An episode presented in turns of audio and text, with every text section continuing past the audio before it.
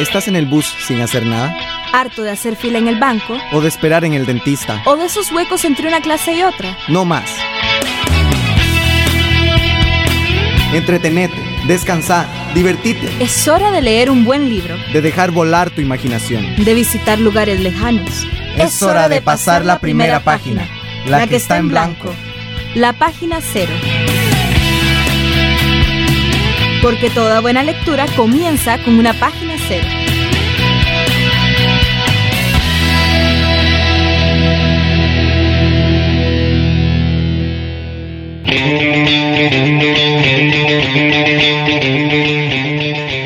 Pues bienvenidos y bienvenidas a un nuevo programa de Página Cero. Nos acompaña Ángela Arias, como siempre, acá trayéndoles este programa que es para que todos y todas veamos que leer es de lo más chiva, que es muy entretenido y que podemos divertirnos bastante.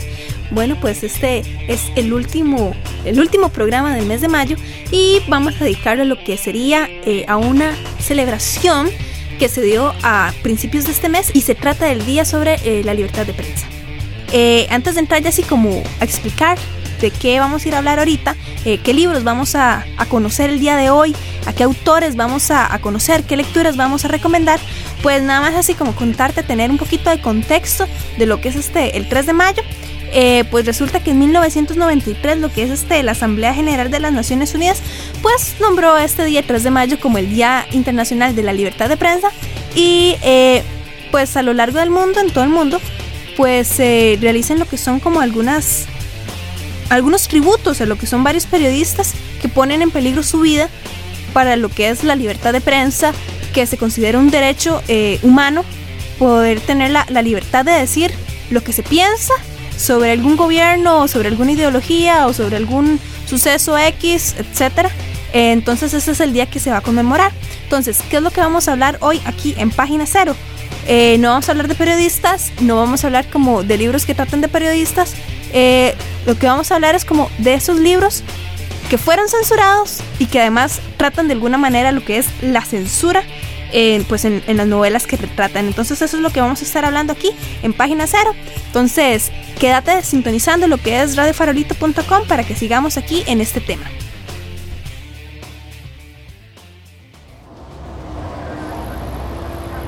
Un viaje largo en el bus? Entretenete, mata el tiempo. Saca el libro, viví la aventura. Que el viaje en el bus se te hará corto con una buena lectura.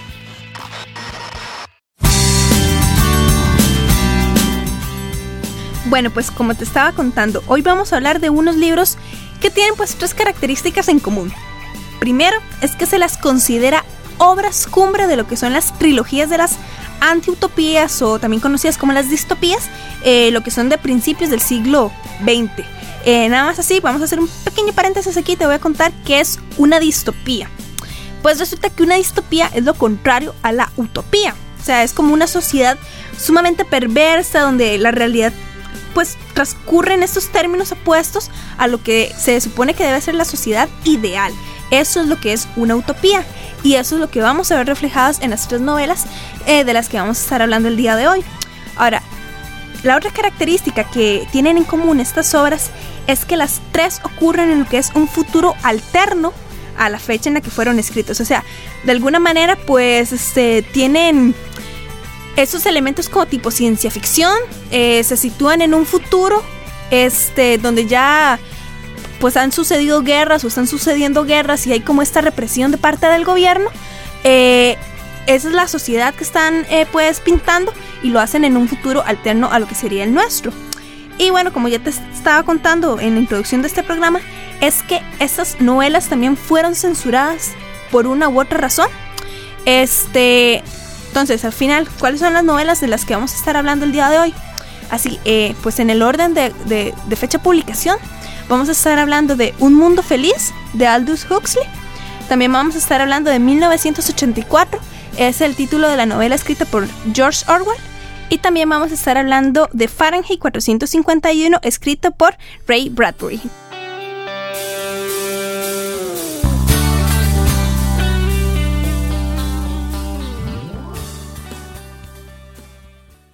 Porque nuestro mundo no es el mundo de Otelo. No se pueden fabricar coches sin acero y no se pueden crear tragedias sin estabilidad social. Un Mundo Feliz de Aldous Huxley. Pues esa es una cita de este libro. Te voy a contar así como algunas generalidades de lo que es un mundo feliz. Fue primero publicado en 1932 y retrata una sociedad pues bastante adelantada tecnológica y científicamente eh, en el que ya los niños no nacen. Los niños son creados por métodos científicos. Este, esta idea de la familia es un concepto pues arcaico para ellos y está completamente suprimido y los niños son criados por el, por el gobierno. Eh, también está pues enmarcado en un mundo en el que no hay religión propiamente dicha, digamos, este, en el sentido de que no hay cristianismo, ni budismo, ni, ni ningún otro tipo de religión como las conocemos nosotras, eh, nosotros hoy en día, sino lo que hay es este, esta veneración a lo que es Henry Ford, Henry Ford es un personaje eh, de la vida real. Eh, de hecho, él es el fundador de lo que es la compañía Ford Motor Company y es como el padre de, las cadenas de producción modernas, utilizadas ya así como para lo que es la producción en masa. Y precisamente este concepto de la producción en masa, em, de, de, la, de la organización tipo empresarial de la sociedad, es lo que se ve reflejado en lo que es un mundo feliz. Ese es como eh, el marco general que refleja esta novela. Pero ¿qué podemos encontrarnos ahí? Ahí lo que nos vamos a encontrar es como a este personaje eh, que se llama Bernard. Él es eh, un alfa más. ¿Qué es un alfa más? Bueno, pues resulta que en este tipo de sociedad a la gente ya están como metidos en lo que es como un tipo de casas eh, o castas también, eh, en el sentido de que, por ejemplo, están los alfas, están los betas y están todos los que están como por debajo también. Los alfas son como los más inteligentes, los betas son como pues ni tan inteligentes pero tan tontillos. Y también tenemos a los que son los epsilones. Eh, tenemos los tenemos a, a, los deltas a los omegas que son como este tipo de seres humanos a los que han modificado genéticamente como para que sean deformes por decirlo de alguna manera. Entonces ellos se se encargan de lo que son como las tareas más pesadas, lo que nosotros consideraríamos las tareas más pesadas, eh, como qué sé yo, cultivar los, eh, los campos agrícolas, eh, por ejemplo, formar parte de los procesos, qué sé yo, de, producción de un carro o tener varias horas laborales pero ellos no los encuentran como un castigo. Y eso es a lo que viene a esta represión que se ve eh, reflejada en lo que es un mundo feliz de Aldous Huxley. Y es que precisamente a todas estas personas que están en las diferentes castas, ellos pues pasan en un tipo de estado de trance en los que se los predispone, incluso antes de que eh, vengan al mundo, cuando están como pequeños embrioncitos en esas máquinas, pues se les predispone con grabaciones, con algún tipo de hipnosis para que ellos acepten el papel que se les ha eh, pues otorgado en la sociedad, no lo vayan a cuestionar y sean completamente felices. Eh, no hay miedo a la muerte, la gente no envejece, o sea, se mueren jóvenes en realidad. Y, ellos son completamente felices, pero hay un pequeño problema y eso es lo que vamos a ver reflejado con este personaje Bernard y también con un personaje que se llama o que se llama John, al que llaman el salvaje. Ese chico, el salvaje, lo que tiene es que fue criado en la reserva Malpaís. Esa reserva pues es un reflejo de lo que el autor consideró, entre comillas, lo que es nuestra sociedad, porque ahí la gente, pues, si se casa, si se enamora, este, si forman familias, pero también viven como en la inmundicia, también son como un poco ignorantes. Em, pero el salvaje tiene como esta posibilidad de tener sentimientos y no lo suprime, como si ocurre en la sociedad de Ford, que es eh, la sociedad ideal en un mundo feliz. Cuando, este dos, cuando estos dos tipos de, formas de ver el mundo, Bernard, que es un alfa más, y el salvaje, que es un chico que nació, pues entonces eh, hay este pequeño choque de ideas, pero Bernard desea como tener como esta capacidad de pensamiento eh, del salvaje y el salvaje quiere entender cómo es posible que, por ejemplo, la gente no se le permita leer obras como las de William Shakespeare, por ejemplo. Ahí es donde estamos viendo lo que es reflejada, lo que es este, la censura en este, en este libro, que es que, por ejemplo, nos dicen eh, que el hábito de leer, como la lectura, eh, lo, lo consideran un hábito, pues, este, solitario, que no, no, se hace como en compañía de otras personas, sino que usted va, coge un libro y se sienta en el silloncito y está por su cuenta, entonces dicen que es un hábito que es antisocial. Y en este mundo eh, de un mundo feliz, aunque se suprime lo que es este concepto de familia, está la comunidad antes del individuo. Entonces, aquel individuo que piensa por su propia cuenta es el que viene a dañar lo que es el sentido de la comunidad. Y es precisamente lo que ocurre con Bernard, que él es un individuo antes de formar parte de la comunidad. Por eso él se siente excluido y cuando conoce a el salvaje, pues eso es lo que eh, empieza a ser como lo, de la trama del libro. Eh, un dato curioso, este libro fue censurado eh, por dos cosas principalmente. Primero, vamos a ponerlo entre comillas, el libertinaje. Y es que en un mundo feliz, por ejemplo, a los niños se les empieza a educar con lo que son juegos eróticos. Y a los adultos, o sea, para un adulto en un mundo feliz es inmoral no tener varias parejas sexuales. En el momento en que eh, una muchacha o un muchacho sale con la misma persona más de dos veces, pues ya ahí están demostrando sensaciones, emociones fuertes como de apego. Y eso es lo que no puede existir. Entonces ahí es como eh, este como mundo desenfrenado que se pega completamente a una droga llamada soma, este, que completamente está buscando como tener relaciones sexuales con cualquier este miembro de sus castas.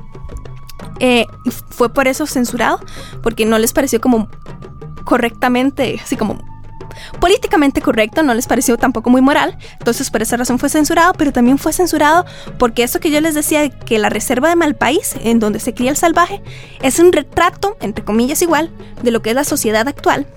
Entonces, y a la gente no le gustó que, por ejemplo, Aldous Huxley dijera que en la actualidad somos un montón de gente ignorante y sucia y todo lo demás y de pensamiento cerrado. Entonces ese fue otro, otro, otro motivo por el que fue censurado el libro.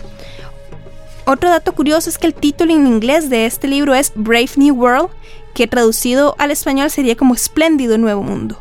El título proviene de una obra de William Shakespeare que se llama La Tempestad y como les decía, pues el salvaje cita varias veces a lo que es este a William Shakespeare, a Otelo principalmente, eh, una, una obra de teatro de este autor, y a él le parece extraño que la gente no haya leído ni se le permita leer ni entienda las pasiones que eh, transcribe, por ejemplo, William Shakespeare. Entonces ahí es en donde vemos más o menos lo que es la censura en este tipo de libro. No obstante, yo sí te digo una cosa, y es que es un libro que disfruta bastante ver esa, esa sociedad que se pone ahí adelante, ver como por ejemplo cómo nos consideran a nosotros, nosotros somos como la sociedad anterior a esta eh, de un mundo feliz, cómo nos retratan como un montón de gente este que le parece extraño que los niños tengan juegos eróticos, es bastante eh, interesante es una lectura muy amena y la verdad es que la puedes disfrutar bastante bien. Ahorita vamos a seguir con la siguiente obra, vamos a irnos a, ver cómo está esta obra que se llama 1984 de George Orwell. tuviste un día largo y cansado hoy. Tranquila, relájate, olvida el día duro. Saca el libro, viví la aventura. Para antes de irse a dormir, nada como una buena lectura.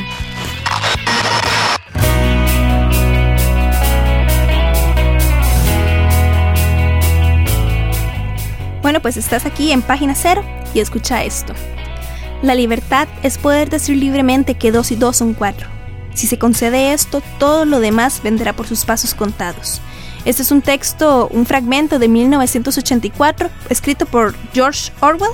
Eh, te cuento, este es un título que fue publicado ahí en 1949 pues trata de un mundo que está dividido como en tres superestados. Eh, la historia ocurre en uno de estos superestados, se llama Oceanía el estado, en donde gobierna el Gran Hermano.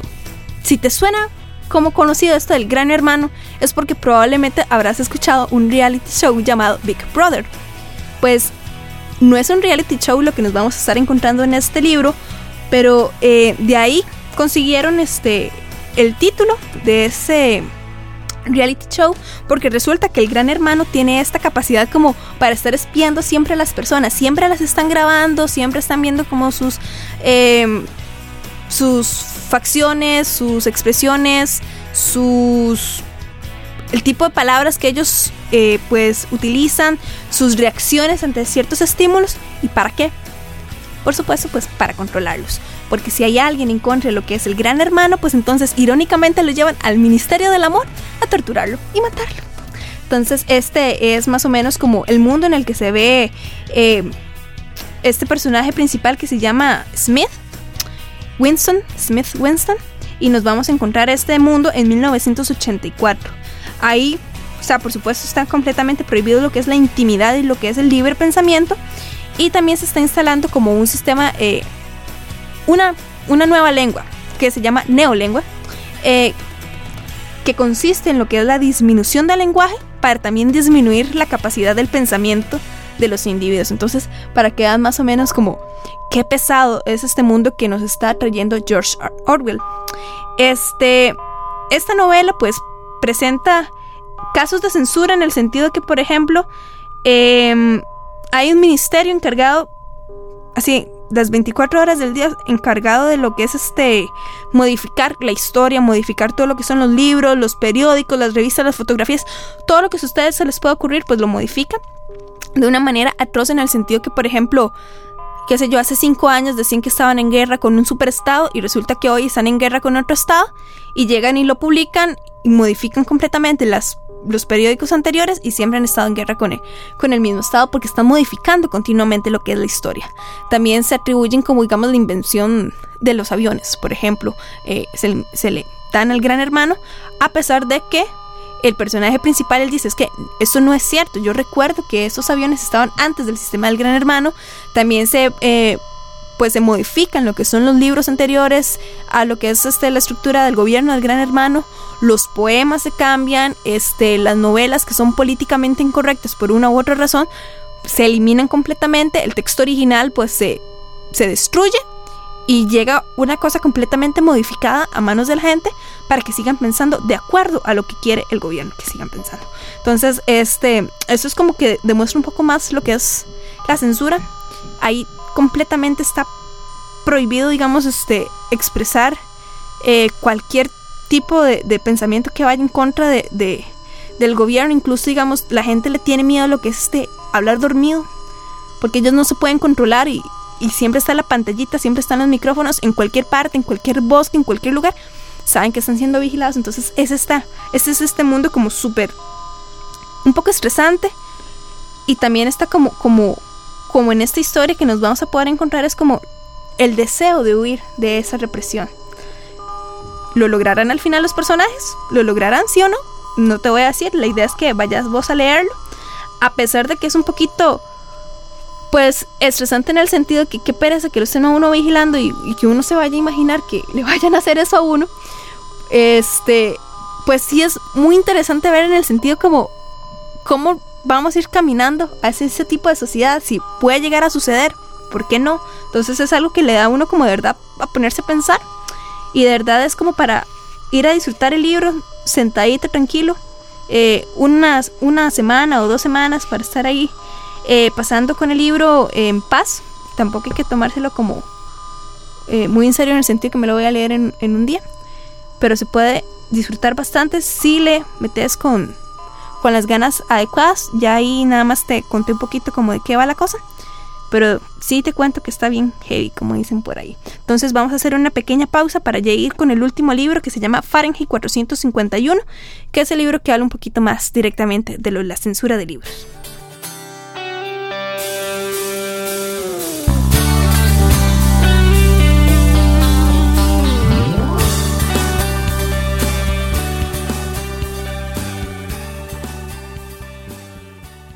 Oh, estabas de veras asustado, dijo Viti. Te parecía terrible que yo usara tus libros para rebatir todos los puntos, todos los argumentos. ¿Qué traicioneros pueden ser los libros? Creías que te apoyaban y se volvían contra ti. Fahrenheit 451, temperatura a la que se enciende el papel y arde. Pues ese era un fragmento de este texto, Fahrenheit 451, escrito por Ray Bradbury, pues esta novela fue publicada en, 1950, en 1953, ¿sí? Fue publicada en 1953 y pues al igual que las otras dos novelas de las que estuvimos hablando antes, está planteada en un mundo, en un futuro, en una sociedad futura en el que el gobierno eh, también se impone de alguna manera a lo que es este, a todos sus ciudadanos. En el caso específico de Fahrenheit 451, resulta que el gobierno se le ocurre decir que leer impide ser felices porque llena de angustia. Porque al leer los hombres empiezan a ser diferentes cuando deben ser iguales. Y la idea del gobierno es que toda la gente se sienta eh, pues igual, que no hay ninguna diferencia de clase, que no hay ninguna eh, diferencia en el sentido, digamos, de capacidades, de que nadie es más inteligente que, otra persona o que nadie es más conocedor que otro, para decirlo eh, mejor. Y la idea es entonces este destruir lo que son todos estos libros porque es lo que hace que la gente se considere como superior a los demás que no han leído. Entonces, esa es como la idea del gobierno. Esa es este su, su excusa, por decirlo de alguna forma, para crear lo que es este, esta unidad de bomberos, eh, la 451. Irónicamente aquí los bomberos no se dedican a apagar fuegos, ellos los inician. Ellos se dedican a lo que es este, a la quema de libros, así como tipo en, Don Quijote, solamente que ellos sí lo hacen como eh, por deber en el sentido de que consideran que es como nefasto que una persona guarde ni siquiera un libro. Y ellos lo que hacen es pues quemar estos libros y quemar también generalmente las casas eh, de aquellos que pues son los dueños de los libros y a los ciudadanos que tienen estos libros en sus casas escondidos y pues se les encarcela. Entonces ese es el mundo eh, que retrata Fahrenheit 451. Pero, ¿qué nos encontramos acá? Nos vamos a encontrar a un, a un bombero que se llama Guy Montag. Eh, pues este hombre, eh, igual, su tarea es quemar libros, pero él llega a conocer a una muchacha que de alguna manera este, viene como a cambiar la manera en que él ve el mundo. Él ya se sentía como un poco disconforme, o sea, él no sabía qué era lo que había de diferente, que, que a él algo le molestaba en esa sociedad y cuando conoce a esta muchacha Clarisa, pues se da cuenta que, puchica, sí, es que de verdad hace falta algo. ¿Qué es lo que está haciendo falta? Es un texto que habla directamente de lo que es la censura. O sea, qué más directo, qué más este al grano que ir precisamente a quemar libros eh, como un modo de censura y, perseguir a aquellas personas que escriben libros o que tienen libros guardados debajo de la almohada etcétera. Entonces, eh, igual presenta esta estructura que también veíamos en los libros anteriores, en el sentido de que em, antes de individuo se es como un tipo de comunidad, eh, el libre pensamiento no es posible, en el sentido de que ya están como predeterminados, por decirlo de alguna manera, a divertirse con cosas muy superficiales. Em, tienen, por ejemplo, este tipo, una familia que es como una familia tecnológica, pero en realidad son solamente cuatro paredes que están emitiendo pantallas, así pantallazos como, como tipo un televisor. Y esa es como la familia que ellos se crean. Es un mundo bastante como extraño y también está eh, ubicado en un país en guerra, como ocurre también en lo que es en 1984. Eh, es un mundo en el que la gente está siendo eh, constantemente reprimida, se mata a la gente que es completamente diferente eh, ya sea por sus acciones, por ejemplo, que no me gusta eh, encontrarme con la gente en la casa para ir a ver a, las pantallas, a las paredes. No me gusta encerrarme en la casa a ver nada más las paredes ahí titilando, sino que me gusta salir con mis amigos. Eso es completamente extraño para ellos y lo consideran incluso antisocial, lo que viene a ser un poquito irónico también. Entonces ese es más o menos el mundo que nos estamos encontrando aquí en 451. Eh, este libro, irónicamente, también fue eh, censurado en algunos países. Me parece que fue por el tipo de gobierno que están planteando en el sentido que los manipulan de alguna manera. Eh, igual, muchísimas otras obras han sido censuradas por lo mismo, por este tipo de gobiernos represivos que retratan, que de alguna manera también se parecen a muchos otros gobiernos que sí existen en la actualidad. Tal vez no van a quemar directamente libros, eh, así como en la noche agarrar a la gente, pero de repente sí lo hacen en algunos países, tal vez aquí en Costa Rica eso no ocurre, pero en algunos países del mundo sí, sí se ocurre. Y por eso es que fue este libro censurado. Eh, es un libro que la verdad yo sí les digo, se disfrutan porque es curioso ver la transformación de Guy Montag, eh, de este bombero que no sabe exactamente como qué es lo que él siente mal, y ya cuando encuentra lo que es como eso que le hacía falta, pues lo, lo encuentra en lo que es este el objetivo de su trabajo que son los libros quiera quemarlos, pero no, eh, él no quiere quemarlos, él quiere más bien como, este, pues consumirse en ellos para hacer un juego de palabras ahí un poco extraño. Este, una novela que se disfruta bastante, una novela que de la que incluso han hecho una película, si no me equivoco, me han dicho por acá que es una película francesa. Este, entonces, igual puedes ir a ver si te ves la peli o te lees primero el libro. Pero la cosa es que los tres libros de los que hemos hablado hoy eh, tienen características muy semejantes, eh, los emparejan en la misma categoría, en, casi que los echen en el mismo saco, y demuestran mundos diferentes que son iguales, de alguna forma. Eh, tecnológicamente avanzados, completamente reprimidos o algo a medias, em, pero que reflejan el mismo mundo en el que la gente no puede pensar libremente y que ese es como el espíritu precisamente de lo que se planea luchar en contra en lo que es el 3 de mayo en la celebración de la libertad de prensa. Entonces, ese es otro ejemplo de cómo los libros pueden de verdad aplicar temas eh, cotidianos, a temas eh, de todos los días, para que lo tomes en cuenta entonces, esas es como las recomendaciones que tenemos para vos este día. Y espero que de verdad eh, te hayan gustado las recomendaciones y que te animes a buscar alguno, ya sea eh, irlos a comprar a la librería o irlos a buscar a las bibliotecas.